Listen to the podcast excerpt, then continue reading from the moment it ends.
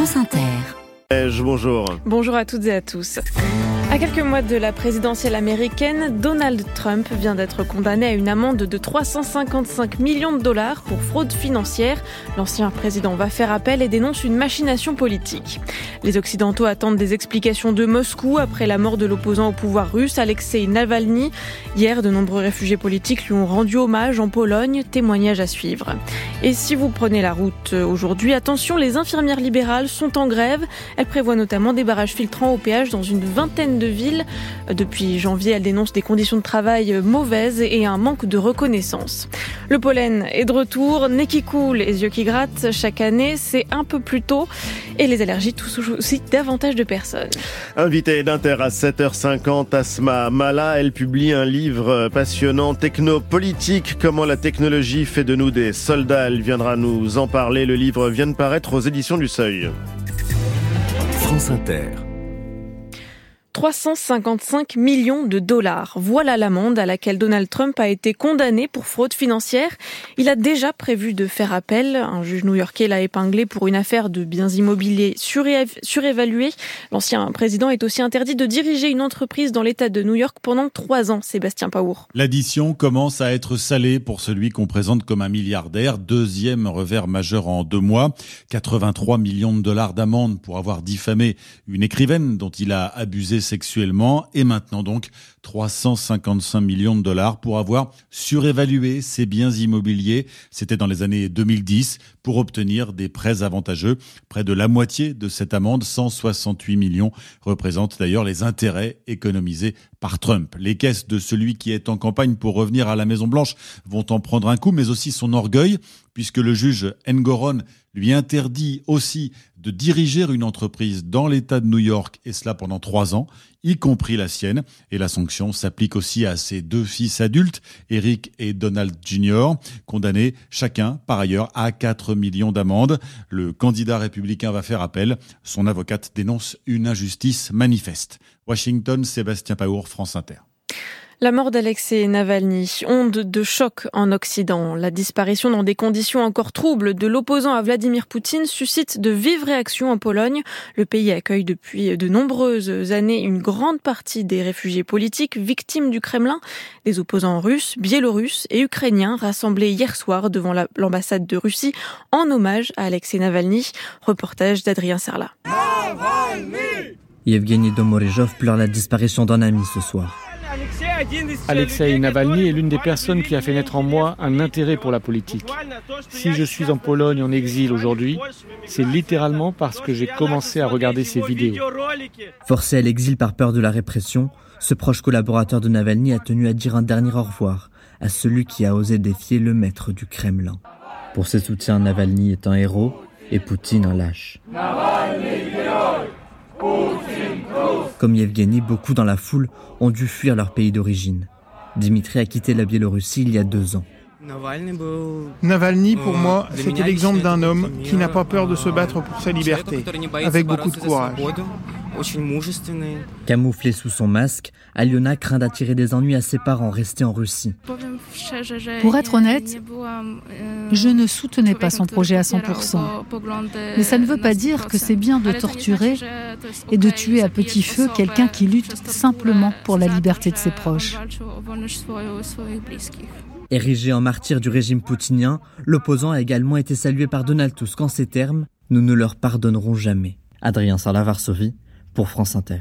Se dresser contre Vladimir Poutine peut coûter cher. Comme Alexei Navalny, de nombreux opposants ont payé de leur vie leur engagement contre le président russe, tué par balle ou empoisonné alors qu'ils dénoncent la corruption, les exactions de l'armée russe ou encore la guerre en Ukraine.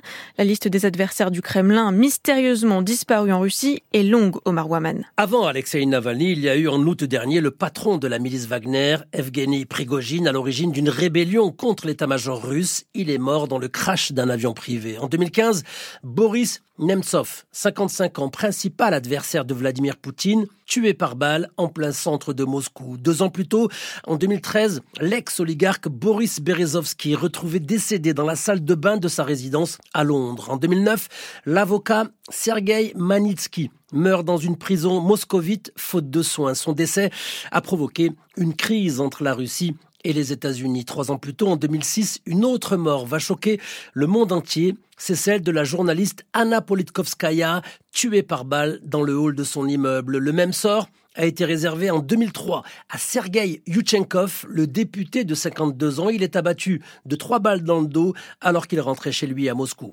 Omar Waman pour France Inter. À quelques jours des deux ans du début de la guerre, l'Ukraine se retire de la ville d'Avdivka sur le front Est et concède à la Russie sa plus grande victoire symbolique. Les forces ukrainiennes manquent de moyens en ce moment. Emmanuel Macron et Volodymyr Zelensky ont conclu hier soir un accord dont une aide immédiate de 3 milliards d'euros. Le président ukrainien s'apprête aussi à tenir un discours devant la conférence de sécurité de Munich pour s'assurer du soutien des Occidentaux.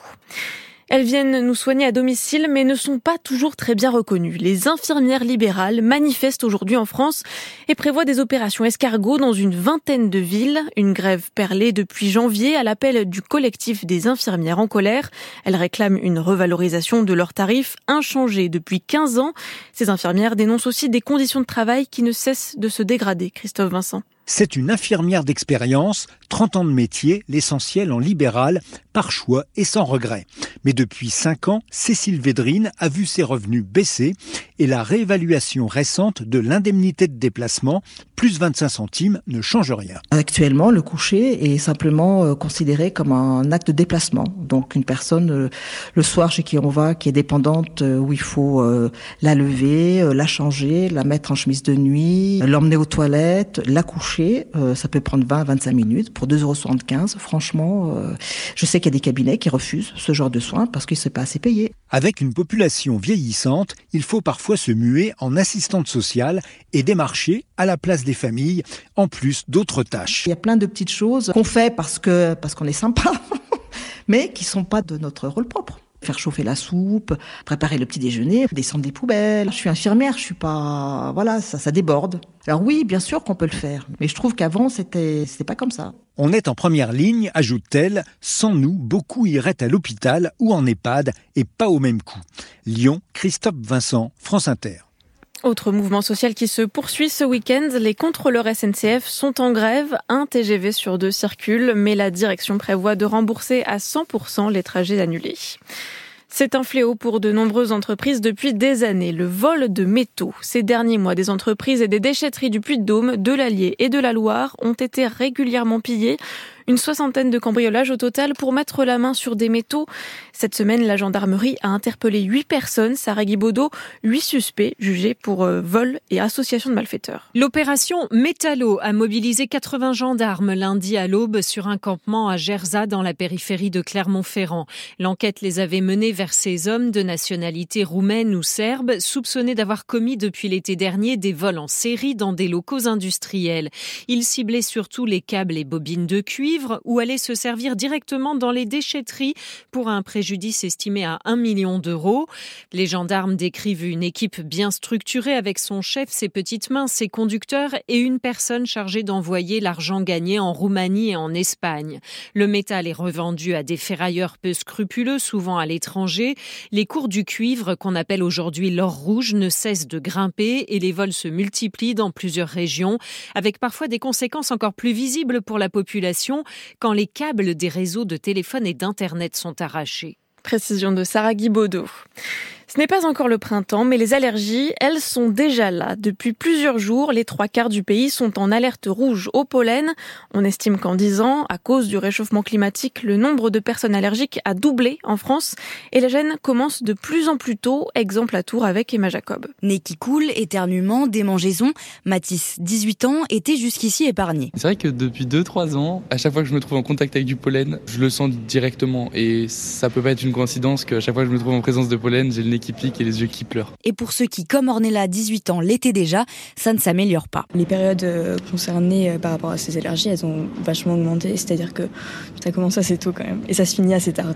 Les symptômes, même avec mes traitements, etc., je les ressens beaucoup plus et il y a beaucoup plus de gêne par rapport à ça. Plus de personnes allergiques et des symptômes plus forts, en cause pour l'enseignante chercheuse à Tours, Gaëlle Glevarek, le réchauffement climatique. Il y a une précocité dans le moment de la pollinisation, c'est-à-dire le moment où euh, le pollen se retrouve dans l'air, dû simplement à une hausse des températures. Plus vous commencez une pollinisation tôt, plus vous êtes exposé longtemps aussi, et les symptômes durent très très longtemps. Donc c'est problématique. Autre problème, la pollution atmosphérique. À cause d'elle, le pollen est devenu plus allergène. La solution, continuer à végétaliser les villes, mais pas n'importe comment. Il faut que les gens aient la connaissance des plantes allergisantes, de ne pas planter que ces espèces-là, de choisir des espèces qui vont polliniser à différentes périodes. Alors pour jardiner sans risquer d'éternuer, privilégiez les marguerites, le magnolia ou encore le lilas. Emma Jacob de France Bleu Touraine pour France Inter. C'était le journal de Lou Momège. À suivre la chronique écho d'Alexandra Ben Saïd et on va en reparler avec Jean-Philippe Ballas.